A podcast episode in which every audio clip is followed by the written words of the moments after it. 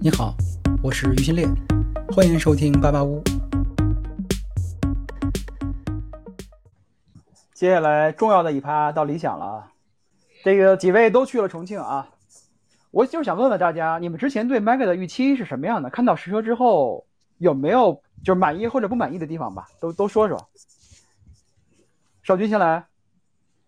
我现在一般新车没上市之前，我看都不看，因为我总觉得差，总觉得就是类似那种广告图跟效跟实际的线下图会差别特别大。明白。就这次我去看的话，大概就三点嘛。第一个是外观确实很好看，就从我卖车的角度来说，这个外观就是划时代的。当然，很多人说一定要技术突破啊之类的，那我们不用不用。但从我看到的外观还有内内部空间的设计，已经基本跨时代了。那也跨时代意味着你这个车就跟螺旋桨跟我一直讲螺旋桨跟那个喷气式战斗机的区别嘛，就是双方整体的架构已经完全不一样了，你明显能感受到架构完全不一样了。那第二个的话就是内饰的话，总体给我感受其实没那么的惊艳。对啊，我看我当然很多人在在说这个事儿嘛，对，但是我发现现场其实有些人聊过这个事儿，对啊，就是整体给我感觉有点像 L 九 L。啊，就我不知道怎么去形容吧，这样给我感觉就有点像 L 九 L。那你不能说 L 九 L 不好，对啊，它整体的舒适性、家庭用法是很好的。然后，如果从我销售角度来说，我是认同的，因为这个东西相对保守的内饰，其实已经你已经证明 L 九是成功的了。你现在用它那个内饰，至少用户不会闹，对吧？那但是反过来也意味着你的价格不能太高。就从我的个人感觉。如果你内饰做成这个样子，直接就限定你价格上限了，你不可能卖太贵的。但是反过来，你这个内饰至少家庭用户可以接受，家庭用户可以接受。那给我感觉这内饰很像 L 九 L 了。然后第三个就是我今天其实讲了一点，就是第三排比我的小鹏 P 五第二排还大。然后很多人在问我说，为什么一定要跟小鹏 P 五比？我说我说我自己开着小鹏 P 五。我真的我自己就开小鹏 P，我怎么跟我自己车比啊？那挺挺震撼的。我觉得第三排确实是目前，因为我也我卖过挺多车的啊，包埃尔法这些，我真的觉得在它面前，第三排简直就不是一个时代的产物。就为什么它是划时代的？就是我觉得喷气式战斗机，我一直在讲，现在很多车会重新定义很多，就喷气式战斗机需要很多东西去定义。什么是正面划时代？比如说华为，我觉得华为会划时代，就是华为会定义很多电动化的功能，但是产品上的很多定义，我觉得理想会去实现。当然，我很少会这么夸一个品牌啊。就比如说第三排，我觉得三个东西它接下来一定会成为标配，就所有接下来做大空间 MPV 的标配。第一个过道，过道，过道这个事情，其实早期我在很早。还没上市之前，我看极客零零九我就提到了，就尽量还是要留个过道。你中间不留过道的话，其实大家是没有特别大意愿去做第三排的。那这个车过道又做的比较大。那第二个的话就是后排座椅，尽量可以调控。后排座椅，因为你后排座椅如果不能去电动调控的话，其实坐在后排的其实挺不舒服的，长期一个坐姿会挺不舒服的。还有第三个就是。大悬窗就是旁边那个窗要足够大，要足够大，那不然你在坐在那边跟坐狗笼是没有什么区别的，对我觉得至少我为什么说它是划时代啊，就是我觉得它对第三排的关注度基本上已经成为一个新时，这三点是，就你如果要做成 MPV，我觉得接下来这三点你是一定要做到，就至于其他人有没有做到我不知道，但是至少我看完这个三个车，大悬窗、电动调控后第三排还有过道。你是一定要做到的，不然用户会非常的不舒服。但是它也只定义到了，我觉得给我感受啊，你说它这个车在历史上带来多大的号召力啊？我觉得没有。但至少 MPV 这个东西以这个车为节点，分前后基本没什么问题。因为 MPV 这个市场，我那天跟跟一些朋友在讲嘛，包括我跟他们最早也聊过，就说。NPV 这个用户群体会买新能源 NPV 的用户啊，早期我们在做呃梦想家、腾势 D 九还有极客零零九的时候，我们都发现一个现象：会买新能源 NPV 的客户，绝大部分都开过或是一直在开新能源车。所以他很清楚你这个车的续航跟你这车的实际的体验，电动化体验到底好不好。你这时候说服他只是需求变化就行了。那从目前来看的话，我觉得基本已经做到极限。就内饰，我真的真的让我觉得比较难受，就是第二排座椅，因为已经有人发那个泄露那个图了嘛，它的座椅应该可以说吧的，就是它的那个座椅第二排座椅调控基本只能盲操。就如果你要看的话，你相当于要低头去看，哎，这么这么操作。我现场就看到很多人在 操作，对吧？很奇怪，那个是不行的，那个绝对是我我我自己想想，我跟客户介绍的时候，一定会有很多客户在抱怨那个点。那其他没什么了，其他只能是说内饰基本延续了 L 九的成功。呃，其他的我不清楚。当然今天大地找我了嘛，大地说那个他也给我发私信，他说那个确实在改，啊，能改就行呗的，其他没啥。好嘞，这车我跟他们聊过，如果他们定价相对来说比较低的话，五千台五千台只是预估销量，问题不大。那五千台意味着什么？意味着现在这个级别以上的奔驰、极氪零零九、啊，埃尔法大家都不要卖了，全部加起来也就五千台的量。那如果它要达到八千台的话，基本要做到很多原来买 L 九 Max 的用户群体会。想想价格之类的，我就咬咬牙往上走。现在重点就是说，L 九的用户到底多少价格是他们可以咬咬牙往上走的？这个价格是多少？我觉得是他们内部自己要思考清楚的。Mega 不会超过五十万。孙少军早就说过，我没说过，我操，大哥，别别别，我说你这样我会被喷的呀，好吧？我觉得这个车一定是破五十万的，只是五十多少。很重要，很麻烦，因为它只有一个配置吧，我记得。你觉得它能吸引那些原来不买 MPV 的人吗？我觉得它是一个新时代的产物。我其实很早讲过它的存在的必然性。嗯，他们叫做更大的家庭嘛。嗯，就是我觉得理想现在很多宣传是美化后的，美化后的宣传。什么叫更大的家庭啊？说难听点，就是超奢家庭，就是在我眼里，就贫富差距已经大到一定程度了。就这个车存在的意义，你们自己去想想，我觉得是很残酷的。就如果从我，我因为我我家里比较奇怪的，那个，我我是比较怎么说？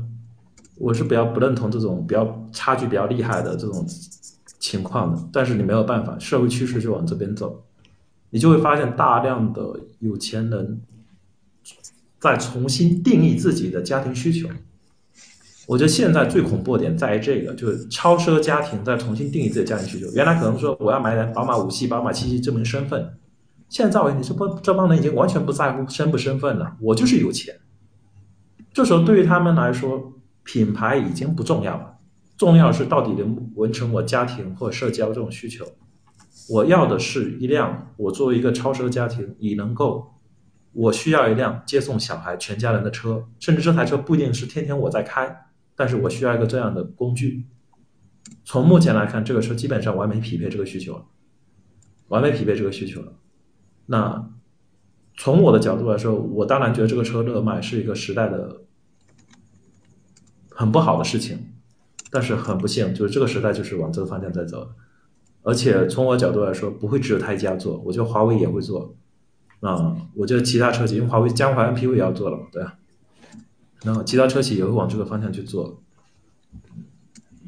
所以我觉得他你想说那个更大的家庭挺鸡贼的，因为只有超奢家庭才可以无限制的生孩子，我们说直白点嘛，超奢家庭才有限有资格无限制的生孩子，啊，穷人没有机会。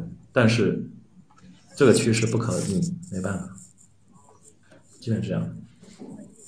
了解，就它有存在必然性，而且这个群体有这个需求，而且它卖的一定比目前所有你想象中 NPV 的上限会好。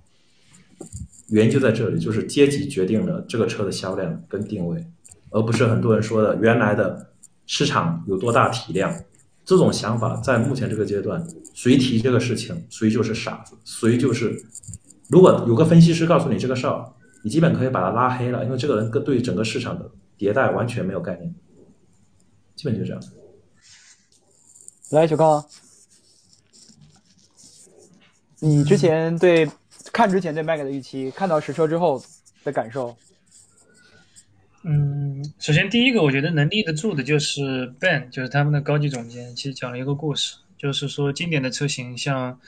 九幺幺和 Cybertruck，就是不好意思，我只记住这两个，它但它实际上列了六到七个车型，就这些车型你可以通过画三条线，只画轮廓，但是你能一眼看出来这是什么车，不需要 logo，不需要任何的细节了，只需要三条素描，然后 Mega 也符合这个标准，然后我也是真诚的认为，几十年后回顾的时候，Mega 有可能成为一代经典，它这个造型。因为它真正面向纯电时代，我认为这种突破要比 Lucid Air 其实更大。Lucid Air 其实也做了非常多的完全抛开燃油的轿车的一些新的工程上的想法，但是如果我们去看的话，呃，在那之后更大的一些突破，比如说那个 FF 九幺，有一些这样的尝试，然后特斯拉 Model 三也有一些，其实逐步摆脱呃轿车应该怎么做的这个思路，去做一些更大尝试。然后 Model Y 是一个比较极致的。一一个表现，但是到 Cybertruck 这一步，包括到皮卡，包括到那个它是理想的 Mega 这一步，我觉得这是非常非常重要的一个，完全是在电车应该怎么做的时候做出来的一个东西。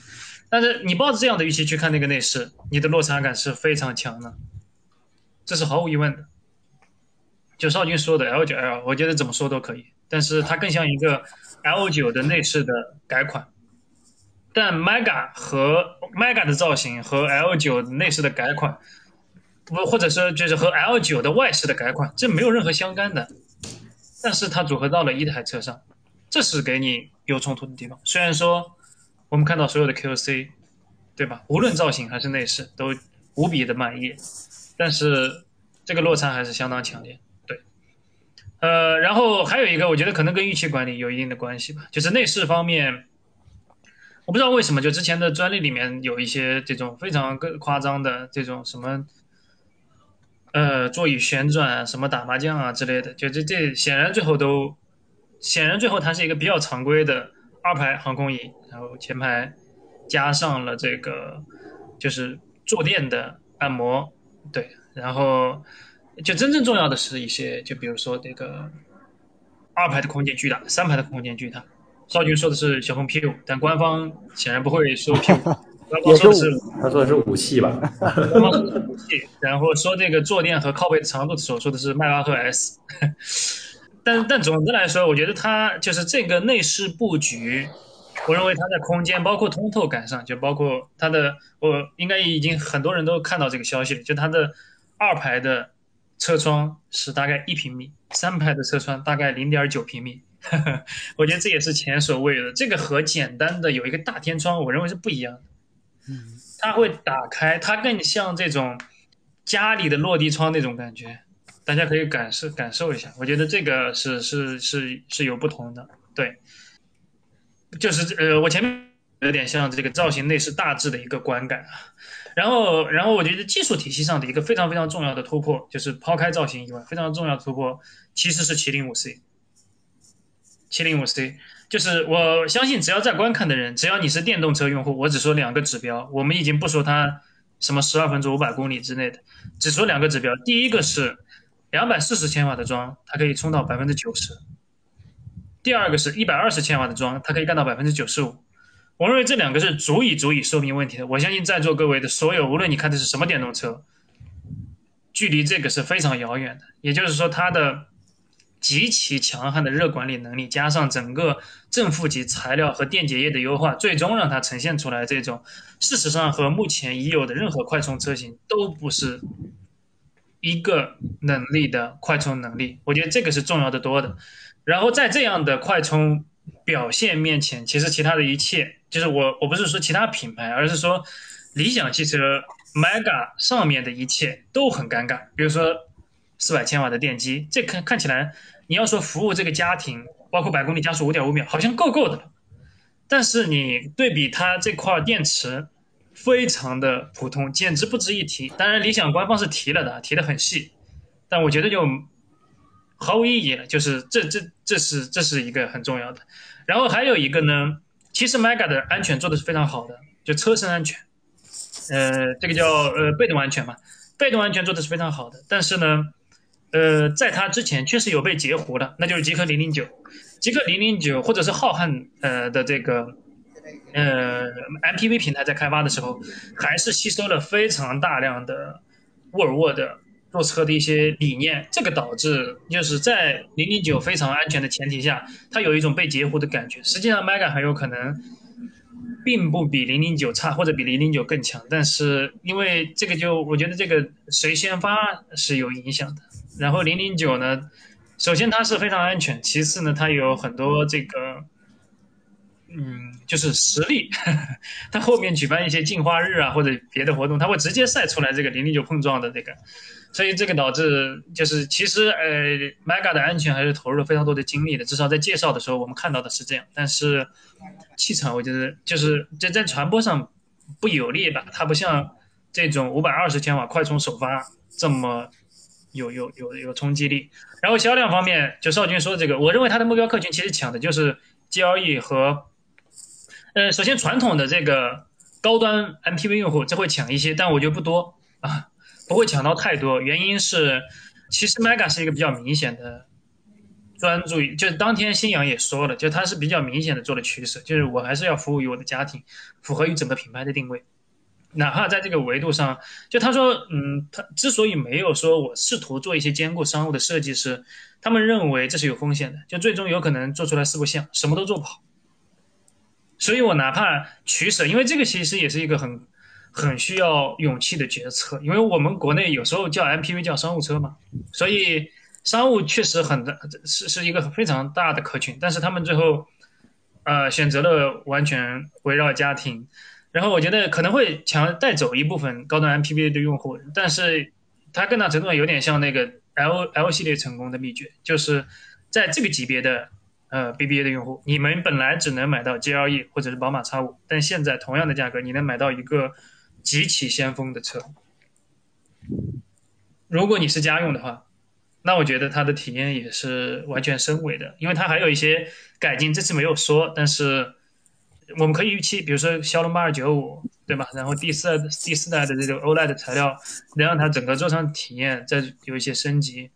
音响的话，音响的话，其实整体的规格没有变。呃，然后数量也没有变，但是官方说法是在这种扬声器的材料啊这些方面做了一些迭代，可能听感会更好一些。但这个我们现场没有听，所以也也也不太清楚。对，但是他在做产品，就是满足家庭需求这个产品角度还是很厉害。就是空间一一句话概括，就是它二二排超七系，三排超五系的前提是不需要座椅挪动的，也就是二排超七系，三排超五系的同时。后排可以放下四个二十八寸加两个二十寸的行李箱。就如果大家有搬家的经验，或者大家有这种有有一些感知的话，其实很容易感知到这是一个什么样的空间水平，是确实是非常夸张的。嗯，那像除了空间印象非常深刻之外，其他它有没有在比如说面向家庭用户方面跟 L 九这个系列不一样的地方？有新的东西吗？围绕家庭这个是吧？对对对。我好像我好像想不太出来，明白，好像是好像是没有，一个是有一个，但我觉得 L 九好像也做了吧，就是它打磨到让整个内饰没有任何一个尖锐的部分，它全部是大大圆弧的这个倒角。曹老人，聊聊 Mega，你的预期？首先，这个第一个是必买啊，这个第一个流量之王。第二个啊，我本身我非常喜欢理想，然后第三个，我第二个娃就要出生了，就喜欢 Mega 应该就会出生，所以就是正好。然后 L 九现在已经确实没有办法满足我的需求，就是前面你们刚刚提到最后一个问题，就是它的家庭方面相比于 L 九有什么样的进化？因为说实话，小康没有娃，对吧？他甚至没结婚，所以他回答不上来。但我可以回答你们，嗯，对，但是我可以回答你们。它最大的进化是什么？就是空间。除了空间，其他所有什么针对家庭的优化都是胡扯。我在这个车上看到最关键一点就是什么？它把它的第三排一共有三个座椅，这个三个座椅都很舒服，那又意味着什么？如果我们将来出去玩，需要老人带孩子，左右各有一个安全座椅，然后中间有一个老人负责照顾一下两个娃，然后我们还可以带着一家人出去，这就是最大的进化。这个中间的第三排座椅，它变成由一个六座车变成一个七座车，然后还有中间过道，这就是这台车对我而言最大的一个进化。不然的话，L9 根本满足不了，我们还要另外开一辆车出去，那就非常麻烦了。然后如果，呃，我但是我同意绍兴刚刚说的那个，啊，这个我也我也在内部非在理想内部非常激烈的抨击了，就是说外观三电都已经做到了极致，但是这个内饰有落差感。那确实是有落差感，就是它相比 L 九，我觉得改的地方不够多。嗯，但是这个问题怎么说呢？就是前提是你一定是理想 L 系列的深度用户。如果你本来没有买过 L 系列，你看到 Mega，你说哦，理想最高端一个车我去买，我相信体验不会差，因为确实怎么说呢？就是除了座椅能旋转、能打麻将，我也找不到有其他特别牛逼的这种所谓的创新点。那现在为什么它不能旋转、不能打麻将？就所有品牌都做不到，因为中国的这个法律限制。就我这个还是要表扬一下咱们国家立法机构，就是对于这个交通法规的这个制定啊，确确实实非常的严格。啊，包括像你的车头的形状啊，都受到非常大的限制，因为要防止你撞到行人的时候啊，要减轻这个伤害。嗯，然后我是怎么看 Mega 这个车呢？我说实话，我也建议它的定价不要太高啊。但是我说实话，就低于五十万，这绝对不可能。你想想看它电池。它一百多度的电池，相比于 L 九，最起码都有好几万的这个增幅。你光是报幕成本这个就打不住了，啊，它一定会是一个五十万起步、五十多万起步的一个车。然后我觉得它也会是一个划时代的车，会记在史上的车，就是因为它这个外观。因为实际上我们去看，从新能源出现以来，L 系列是增程，对吧？它实际上是一个混动，可油可电。OK，所以它的外观其实并没有那么颠覆。但我们去看现在所有的纯电车。它本质上并没有为纯电这件事情去服务。这什么叫没有为它服务呢？就是我们看到，就是电池它能够搭载的这个能量其实是远远小于汽油的。那这个是毋庸置疑，这是物理的限制。但是电车去利用能量的效率是远远高于汽油车的。那在这种矛盾之下，你怎么把续航做长？就是要拼命的把你的效率挖掘再挖掘，让你的效率达到最高。那么 Mega 就是这个终极产物。我把风阻做低。我把整个的滚阻降低，整车浑然一体。然后这么做有一个额外的好处是什么呢？就是科技感。我们在手机行业的时候，曾经跟着苹果学习过很长一段时间如何去做有科技感的设计。那最后总结出来其实就是很简单的几个原则，对吧？这个理想 Mega 这个他们说叫什么叫 less is better，就是少就是更好。但是苹果其实提出一个更加暴论的一个东西叫什么？叫 less is more，少即是多。然后还有一个叫什么？如无必要，勿增实体。我说实话，这些东西在手机行业都已经是完完全全就是老头念经一样，大家翻来覆去讲了十年，所有用户都已经听烦了。汽车行业远远没有被教育过。你上面外观录的东西越是少，越是整体化，越是流线型，你这个东西就一定越有科技感。然后另外一个是什么？大面积的纯色，然后尤其是。为了搭配科技，你需要使用大量的高明度的颜色，银色啊，尤其是白色，对吧？高饱和度的白色，这个东西是最能凸显你的科技感的。所以我最想买的 Mega 其实是他们应该有一个白色的配色啊，而不是现在这个呃银色和黑色搭配的这个主体。所以这款车的外观它一定是会进入设计殿堂的，这是必然的一个事情，因为之前从来哪怕是特斯拉也没有一款电车设计的有如此机智。然后再接下来就是它的三电啊，对。然后再接下来就是它的三电，我觉得，呃，我觉得加速这个东西其实真的不是一个，因为我觉得两个电机加起来三百多千瓦，然后能推动这个车进入六秒以内，这个已经是呃到达一个阈值了。再往上，那可能除了彰显身份，啊，我我不知道这个高奢用户究竟怎么看，因为我也不是什么高奢用户啊，我纯粹就是基于实用性要准备买这台车了。但是它的这个五百二十二千瓦的这个超充。我觉得真的非常有价值，就是很多人说，哎，这不是宁德时代的技术吗？好，那我就问一个问题，其他的车厂为什么做不到呢？如果它只是供应商的技术，其他的品牌它为什么不去做？国家法律禁止吗？这个东西其实跟电动车时代刚刚起来的时候一样的。很多人说传统品牌一发力，你们这新势力通通都完蛋，你们都用的供应商的技术啊，这个丰田、大众啊，一旦决定要做，马上通通把你们一年内通通都杀了。他们做得出来吗？做不出来呀，因为对于这个电池充电功率和充电时间的思考，是跟它的整车的设计息息相关的。也就是说，我先去想我要设计一辆怎样的纯电车，然后我再给电池部门下达需求，我要有一个怎样的功率，我必须要做到十分钟以内要充多少多少多少。然后同时我还要跟我的充电站部门一起去规划我充电站的规格，甚至我还要同步去考虑到我应该在全国什么地方以什么样的形式一年大概铺多少的充电站，我要有一个真正的吻合，这是一个体系化作战的事情。它不是说你光有一个超充就行了。你我们去看其他的，为什么一开始超充这个事情只有特斯拉打出来了？因为特斯拉就是这么体系化规划的，对不对？它到现在 V 三超充全国布了那么多根桩，两百五十千瓦，然后包括你去看未来的换电，它其实也是全国一盘棋。越是到现在。越是需要体系化作战。如果你只是说充电速度快，没有任何卵用，用户会直接喷你说：“哦，我找不到这么高功率的桩，你能怎么办？”那理想会告诉你说：“好，我在高速上我把这些问题给你解决。你至于你在城区，你在城区你为什么要充电这么快呢？其实你也根本不需要，对不对？核心真的就是在高速上，就是要去解决你所谓长途出行的这种焦虑。然后在城区里面，我说实话，就 Mega 的用户，包括理想 L 系列的用户，大部分都有充电桩。你看很多的 KOC 对吧？别的品牌 KOC 攻击说啊，你们用混动车，你们有这个里程焦虑，你们要天天插枪。我插枪怎么了？我就是有，我就是有插枪的这个能力，我就是能用交流口，咋的了？不服啊？有本事你也加交流口呗。啊，这道理不就是这样吗？我都有交流口了，我在家我还担心续航焦虑。所以就是说，Mega 这个车，我说实话，我觉得起步五六千，问题根本就不大。嗯，而且最根本一点就是，你去看理想 L 九已经有很多明星买了，其实就说明什么？我们的国货，尤其是高端的产品，去渗透到这些根本不了解这个产品的人群当中，其实相对是比较容易的，因为我们整个大环境已经起来了。你想想，我们经历了多少人，对吧？光是这个消费类这个产品，对吧？从我们的日化到我们的这个家电，再到手机、电脑，然后再到现在的汽车。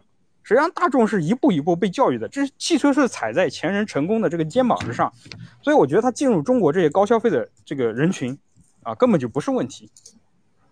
然后，甚至因为它这种外观的独特性，以及它真正的产品力，因为毕竟还有 L 九在那边顶着，我觉得 L 九是个极端具有说服力的例子。它一个月能卖一万多辆，L 九一个月卖一万辆的意义，甚至超过了理想整品牌一个月卖五万辆，因为这个车它哪怕出了一个 Pro，它都维持在四十万以上。这个其实是之前没有品牌能够达到的事情，所以，我我说实话，如果你说我对 Mega 有什么想法，我觉得唯一做的不够好就是内饰不够极致，内饰没有换代，其他所有东西我觉得都非非常 OK 啊，而且我只能买这个车了，我有二胎，我我还能，你们推荐有其他任何一台车可以代替它吗？没有，我要求很简单，我就两个娃，我有两个安全座椅，我要一家人都能出去，还要非常能舒服的出去。你有哪一家能够提供这样的三排座椅？第三排坐三个人，两个安全座椅，带一个老人。你要能提供，我马上换，没有任何问题，对吧？结束。OK，接着超富家庭的用户讲有很大压力啊。之前其实我跟大家一样，就是觉得这个内饰有点不及预期，但是另一方面，考虑到确实。他面对的，我觉得从这个内饰的设计方案，如果为他洗地的话，他考虑的可能不是 L 系列的用户的转化，而是真的去争取没有使用过理想车型的产品的这些用户群体。所以对他们来说，这个不是老破大，这个老旧的内饰。另一方面，我觉得刚才少军说的那点其实挺有道理的。如果真的是面对这个阶层用户的话，他们对车内。这方面的需求肯定不会是玩具或者说是冒险的，而是一套更经过用户考验、更稳妥，而且同时并不太差的内饰的设计和它的功能设计。我觉得这是符合，我猜想是符合这个用户这个用户群体的需求的。我觉得这个是合乎逻辑的。但另一方面，我我对他的这个有一点的疑问就是。这次为什么没有做到发布及交付呢？就是我看他的时间，小康发的时间表吧，十一月预定，十二月发布，一月到店，二月交付，就时间其实拉的。一句话总结，瞎鸡巴改的太多了。很多没有做到的，其实都是这个原因。但是之前 L 九其实它设立了一个在新能源市场的一个标杆，因为在之前大家都是学特斯拉的，对吧？但这次包括 L 九之前那次的非常成功，有很大原因是它做到了这点。那这个没这个拉的这么长，我确实是有点超预期，的。对，就是它整个前车身的结构都大改，就是所以就产生了这个问题。但是我觉得未必是坏事，因为什么呢？越往后拖，你的超充网络布得越完善，你反而不会有那么大问题。你如果说你全国超充站只有一百座的时候，你硬上这个车，消费者不一定会认你。但如果说你全国布个三四百座，好，大部分这个消费者，比如说就是三个重要的一线城市群，啊，都能够体验到这种超充站，都有用户能去发，我觉得 OK。大家觉得这个车是给司机开的，还是给用户直接开的？如果用户直接开的话，他对这种所谓的，因为理想也说自己是 MPV 嘛，有没有这种抵触心理？因为之前他们之前在成都那次其实也在谈到了，说他们他们有办法来打消用户的这种对 MPV 的开 MPV 的抵触心理。当然做 MPV 完全没问题啊，大家比如说阿尔法经常都是有司机的，但是如果全卖这种群体的话，它的销量又会受到一定很小的规模的限制。就是如果是自己开的话，它要面对一个用户心理的问题。你们觉得这个用户心理在 Mega 这样的一个非常特别的造型、呃全新的设计、划时代的这个产品定义的情况下，还成不成立？就是传统的很多包括男性用户吧，对自己开辆 MPV 的这种潜在的心理抵触，会有吗？小康，我说一下，就是我觉得对我来说，呃，就是让如果说我买 Mega 让我有有抵触心理的，就是因为呃没有后轮转向，尽管它前面的转向角做大了，就它开起来更接近一个 M 呃 L 九的转向转弯半径，但我依然觉得这个车的长度让我觉得有一点压迫感，而不是车本身让我看起来像个司机。我不觉得开这个车让我看起来像个司机，因为我觉得。就光就产品形态来说的话，除了呃 Mega 以后，可能还有 M 七八九，对吧？可能能看到这个。然后呢，呃，那样那个时候的车，我不知道，如果是以 Mega 这个设计语言继续往下的话，那我觉得会好很多。但 Mega 有标志性的在于市面上没有供给，没有，甚至它没有它的姊妹车型，它没有产品序列。那这种情况下，你开着它很像这种一三一四年开，就是。就我能设想的，它的一个目标客群是那些，呃，投资人加互联网的呃高管。就你开的这个，它变成你一个身份的象征，就是它有足够的，就是智能电动汽车的一个新的意味在里面。你开着它有更强的，呃，就像就像一一三一四年开那个 Model S 一样，就你甚至要忍受它很多东西，但是不重要，就你开着 Model S 经过。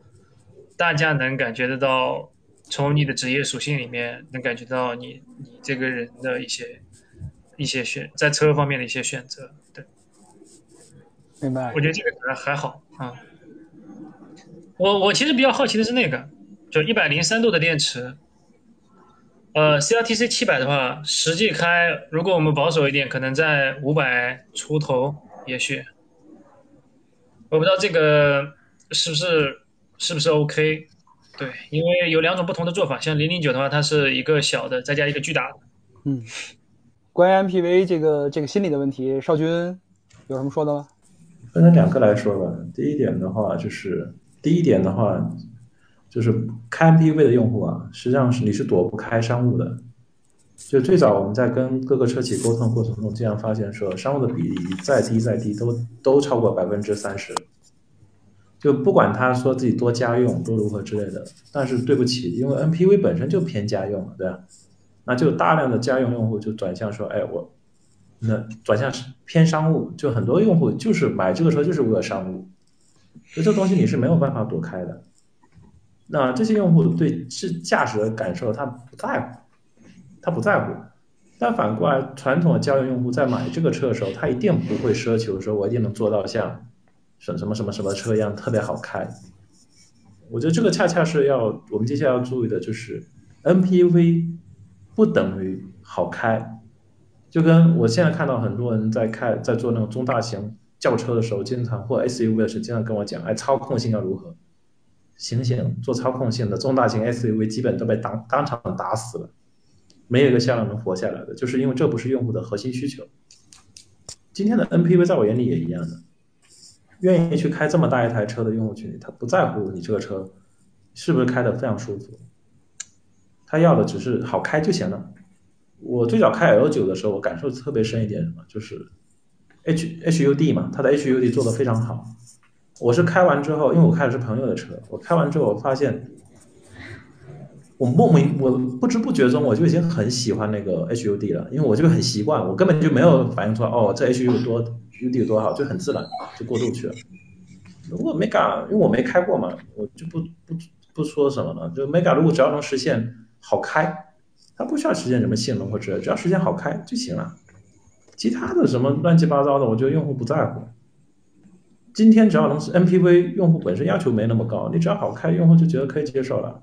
而且用户一，我之前讲了，这些用户从本质上来说是超奢型用户，他不可能拿这个车当日常开的，没错吧？我如果要日常买一台 Mega 来开，我有病了呗。一定是我家里多台车型，平时可能家里还有台蔚来，可能家里还有一台理想 SUV，我就开这个就行了，没必要了。所以，我从我感觉来说，操控不是问题，一点问题都不是。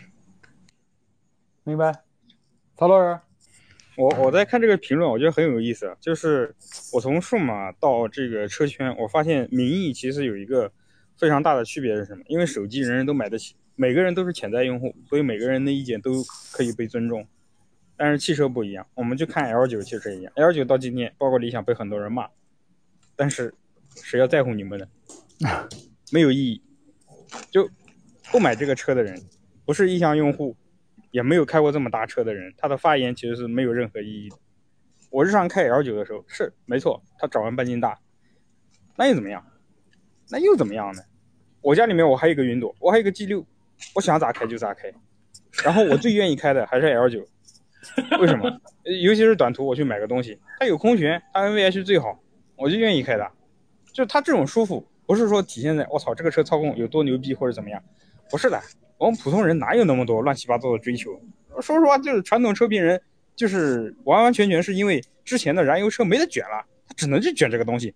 他要说他往。就是尖儿去钻，他也只能去钻研这个东西，他其他没有可以钻研的东西啊。但是新时代赋予了我们无限的可能性，就是把一个车的舒适性往无限上面去堆叠。所以 Mega 其实就是这样，就我可以预料的是，它的 NVH 一定比 L 九更好啊，因为起码不用增程器嘛，我可以全纯电，对吧？然后你可以跟那纯电去做很多的这个呃要求，然后它是双腔空气悬挂啊，OK 了呀。至于你说后轮转向，哦，拜托，我为什么要它有后轮转向？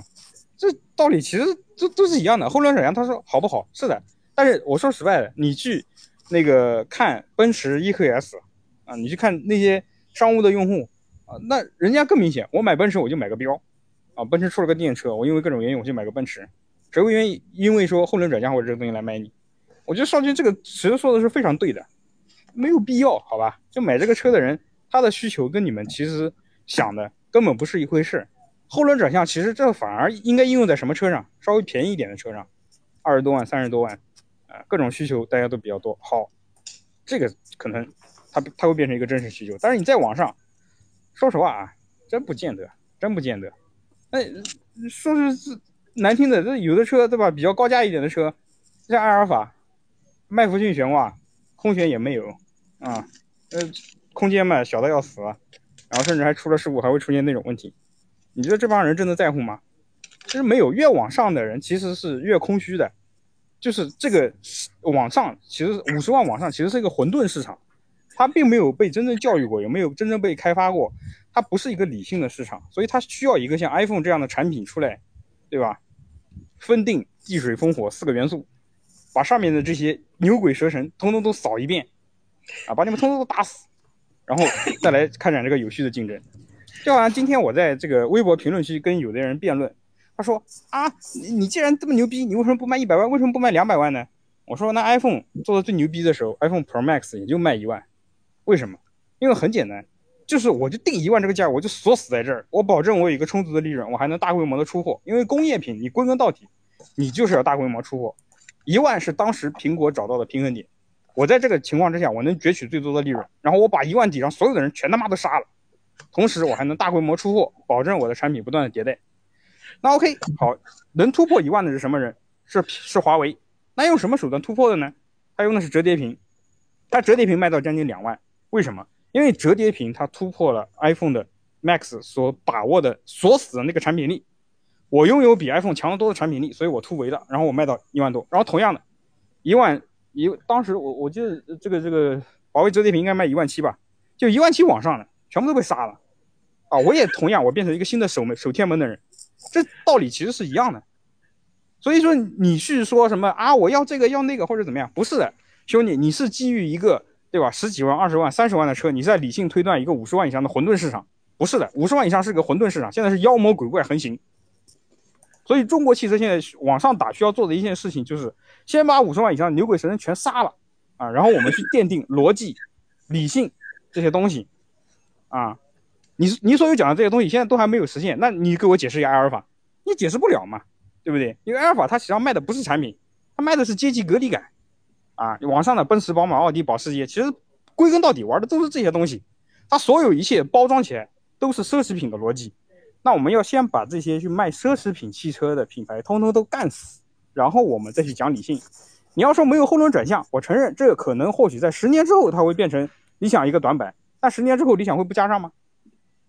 我不知道，对吧？所以说，哎，这只能怎么说呢？那嗯，哎，大家还是多看一看，研究一下，对吧？五六十万这个市场，你去想一想，买这些车的人，他究竟都是一群什么样的人？啊，然后你再去想一想，iPhone 做 Pro Max，华为做 Mate X 系列，包括华为去做保时捷的时候，他那个心态，那你大概就能明白这些。我们当时在嗯研究这个华为做呃 Porsche Design 的时候，对这个东西其实研究的非常多。然后包括苹果的 Pro Max，你一定要去定量的去研究这个市场，你才能知道上面究竟是什么鬼样子。结束。曹老师，我想追问一下，我比较感兴趣的是。因为理想把它 Mega 定位成 MPV 嘛，就是传统很多会对自己来开 MPV 有一些抵触的心理，觉得像司机，因为这个这个抵触，所以他不愿意买 MPV。你觉得 Mega 解决这个问题了吗？我觉得算部分解决吧。就首先第一个，它外观太具有冲击力了，可以部分消解这个。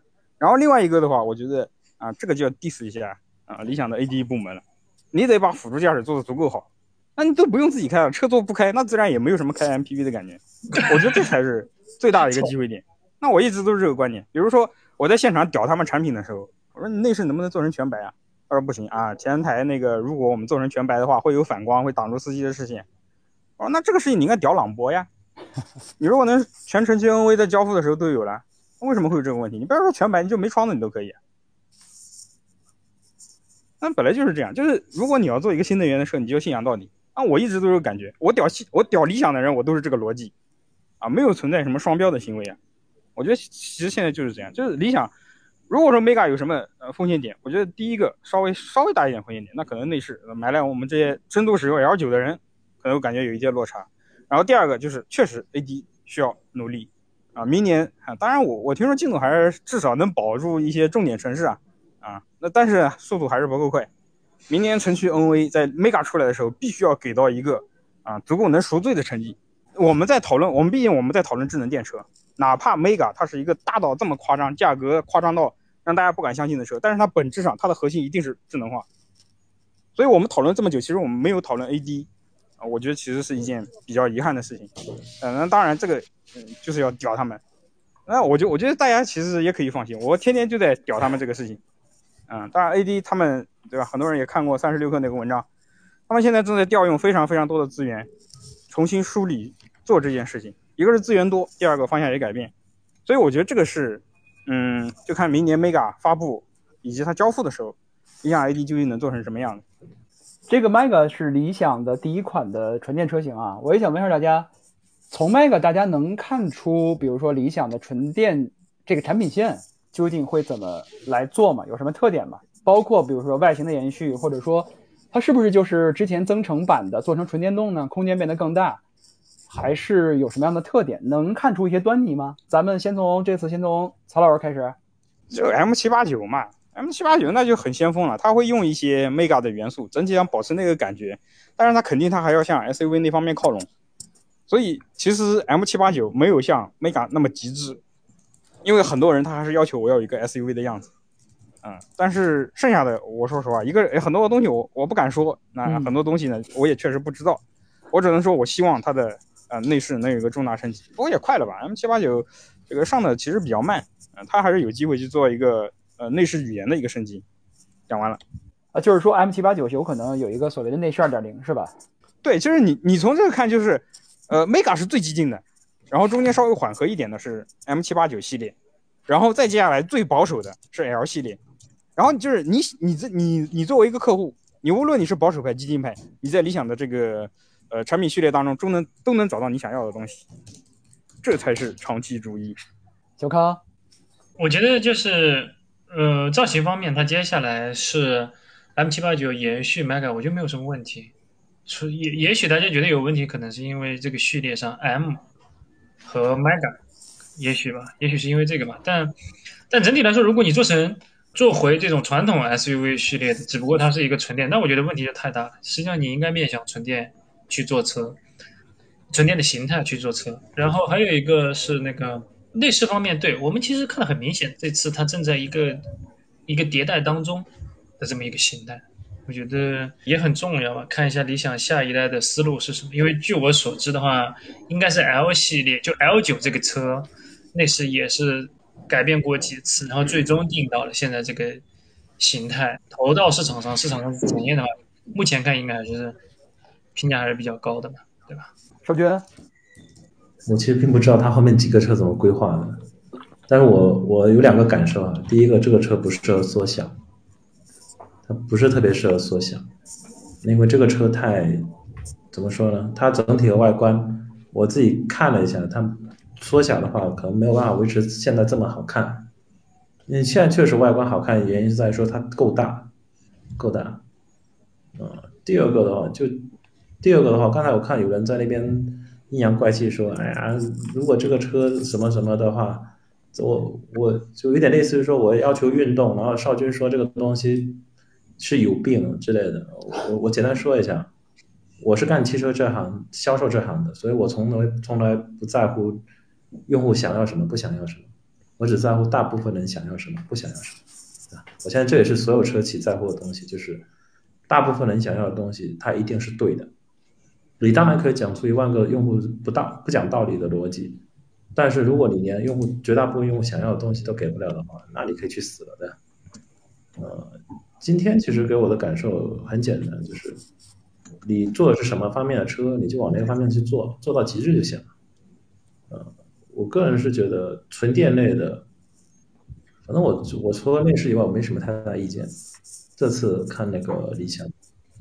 至于它未来的规划，我们车贩基本上只看上市，只看上市。你看现在我都不敢说话了，对吧？我现在都不敢说上市的时候会怎么样的，因为我发现一个很严重的问题，就是所有车企越好的产品，我最近感受越来越深了，越好的产品，领导对于一个车的期望值越高的时候，价格往往降不下来。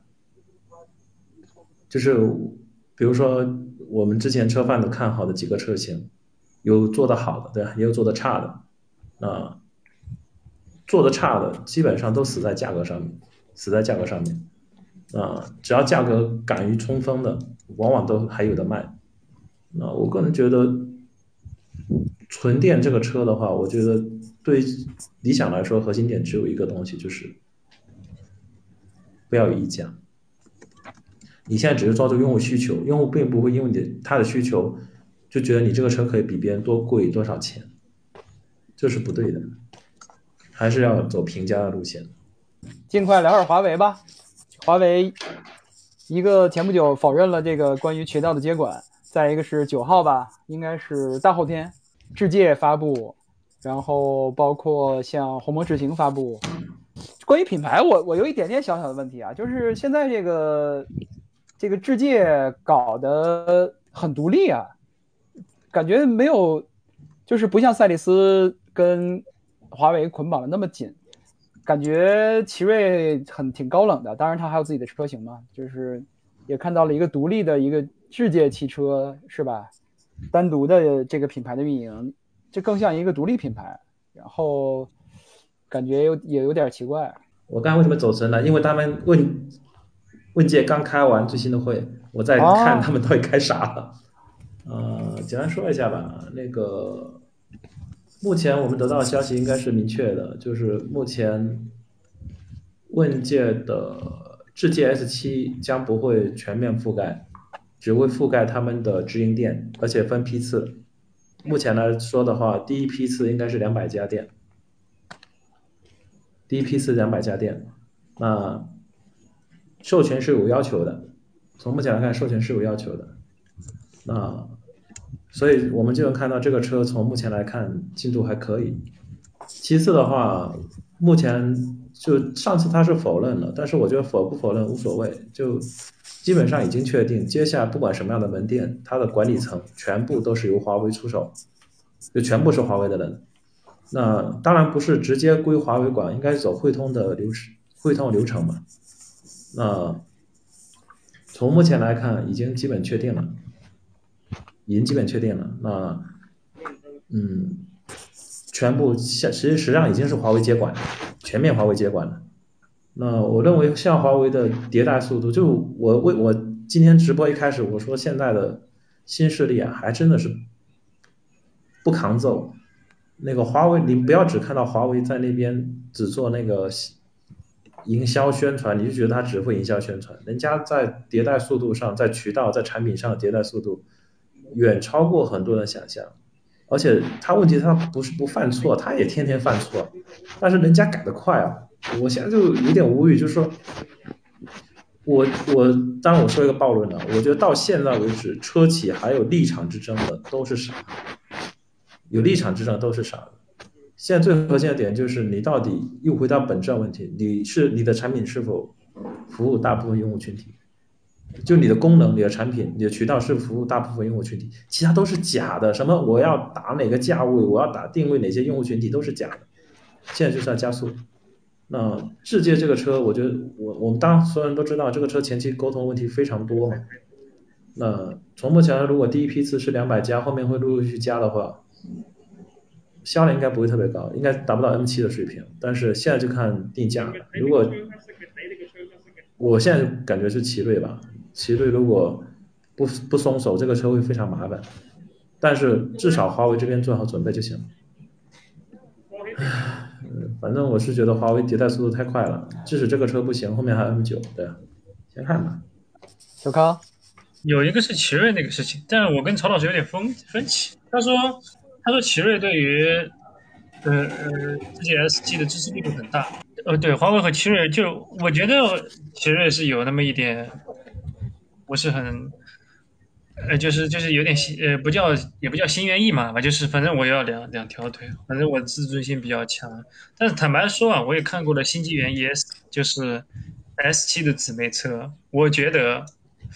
唉，这样可能对奇瑞不太好 不太合适，但是我认为做高端是需要一定比，就是需要比较综合、比较全面的能力的。那么，智界 S 7成绩成功的概率可能更大，我觉得。智界 S 7是这样的，我们我我原本以为啊，就我本来要买，呃，不叫我，不是我，不是我，是内心频道本来要买智界 S 7，但是后面决定换华为 M，就是问界 M 9，当时的想法。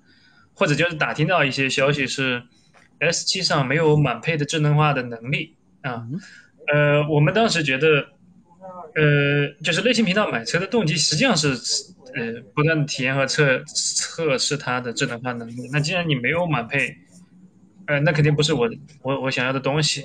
但是后面最近其实网上有一些新的消息出来以后，发现啊，其实 S 七也有很多东西可讲啊。我我觉得。核心重点是是不是有充分的、足够多的这个卖点？目前看的话，S 七还是不错的。呃，包括就今天才让我把微博删了，那官方让删微博，说明他们都是真消息。但现在华为的人也在看着直播，所以我就说一个吧，就八百四十公里 CLTC，这个肯定是真的。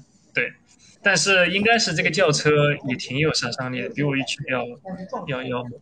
然后，如果大家想了解的话，其实你们可以搜一搜，不知道还能不能搜得到。就是应该最早的出处是在小红书上，关于华为之 G S 七的一个爆料，那个一看就是官方材料。哦，就是那个什么培训资料是吧？呃，对对对对对对，曹老师，我觉得我们还是快点讲完吧。我他妈在这个小棚棚子外面徘徊俩小时都没进去拍插去。OK，来聊完华为，聊完华为就算。你到时候感冒。对 S 七这个事情其实比较扑朔迷离。我一开始判断跟小康是一致的，就是奇瑞非常不甘心，然后呃就各种倒腾嘛，然后搞得这个 S 七这个就一言再言。但是华为里面的朋友又跟我说：“哎呀，不要这样说啊，奇瑞又非常好啊，然后啊、呃跟我们也非常配合啊。”然后他说了很多细节跟证据，然后就非常有可信度。但是我觉得现在都 OK，我们只看一点，智界 S 七出来之后它的价格到底是多少？然后你跟新纪元那些东西的价格，包括它这些东西一比，你就知道奇瑞在这个事情上，它究竟是真心想跟华为一起合作，还是说它就是啊宁可双方都讨不了好，那这事儿就这么收摊子。我们就看这就是价格就 OK。然后呢，呃，S 七上我觉得有一个比较让我觉得例外的是什么呢？就是它装了它那个，如果泄密是真的话，上面说装了一个华为一百九十二线激光雷达，呃，这个我我是觉得比较奇怪，这可能涉及到一个技术性的问题啊。就是首先它一百九十二线的整个探测距离，相比之前的这个，呃，就是那个九十六线的，好像并没有很大的增强，呃，因为好像都是二百五十米，百分之十的反射率都是一百二十米，呃，都是二百五十米，说错了。然后呢，它实际上，呃，按照我的理解，就是它的激光器多了两倍，所以说它能够打出更密集的线束。但是在这个就是华为本身的这个视觉能力，对吧？比如它的 GOD 网络啊，啊、其实实际就是一个 OCC 占用网络的变种，加上华为自己的一些策略，呃，呃，这这么高的线束的激光雷达有这个必要吗？啊、我是嗯没看明白，可能到那个现场的时候，我要问一下他们的技术。然后再接下来就是，呃，小康，你知道你说的那个所谓的没有完全智能化能力是什么呢？我觉得这个应该不至于吧，因为问界，呃，所有系列的它的这个支架，实际上都相比于阿维塔这种，对吧？硬件是做了大幅度的这个削减降本。那如果说我我，我觉我觉得我觉得智界应该不可能再再有什么那个，而且它的激光雷达这方面还有所加强，我觉得其实你不多如果唯一我现在本来已经在花粉那边很有压力了，我从来没有说 S 七完全没有智能化能力，我说的是它不会像 M 九那样配，但我们现在媒体你肯定要测满配的车嘛，对不对？我知道，但是你从现在看它的算力，对吧？包括传感器，嗯我不知道还有哪个地方可以砍。这说的比较直白一点，就是问界能砍的都已经砍完了，这这还有啥能砍的？我也没想明白。对对对对对对，我完全同意。对我，所以那个是一个误传。其实买 S 七和买 M 九都是一样的香，智能化能力是非常，强的。你现在是在说反话吗？我很怀疑没有说反话。我已经我我我现在已经付了那个 M 九的那个五千块钱，但是我觉得 S 七也非常好。啊，好，那那你就买一台吧，那你就买一台，你买一台我就相信你。对，我觉得 S 七唯一一点是什么？就是它没有那个附加屏。对，这这一点我是觉得很不爽的，因为它那个后座的话，实际上就有华为那个 Mega Link 嘛，这个都无所谓。那个副驾缺一块儿，我老觉得这缺点什么东西。除此之外，我觉得没有那个以前有人说是光场屏，但是事实好像也不是光场屏啊，就是一啊、个对我问过他们，他们说一开始是想做光场屏，但是后来因为种种原因，后来就放弃掉了，把它做成一个纯哦，那那也合理了，那也那也有点尴尬吧，反正对，那那光场屏啊、无所谓吧，反正有 Mega Link，你挂个大平板上去，我觉得也差不多。智界 S 七的话，它现在我觉得最大的压力其实反而来自于自己，因为你十二月份问界 M 九要发，所以它流量很有可能被抢掉。所以说，华为内部自己对于呃智界 S 七的这个销量的预期，这个是比较关键的。我觉得这个车就不要指望它就非常的爆或者怎么样啊。当然，在跟华为朋友交流的过程中，他们其实也相对有这个准备的。因为这个车在这个智能轿车里面，那肯定相对来说是属于很强的那一档啊。但是就像我们之前说的，我觉得呃，就是整个大逻辑其实还是不变的，那就是说这个纯电大轿车这个市场，它可能可能本身就没那么好混啊，大家还是做 SUV 更爽一点。你觉得那个零零七对它有有压力吗？难兄难弟吧。对，我觉得就是这样，就是，呃，我觉得有一点是什么，就是华为对于 S 7的整个的销量跟它的热度可能是有充分预判的，但是极客可能没有。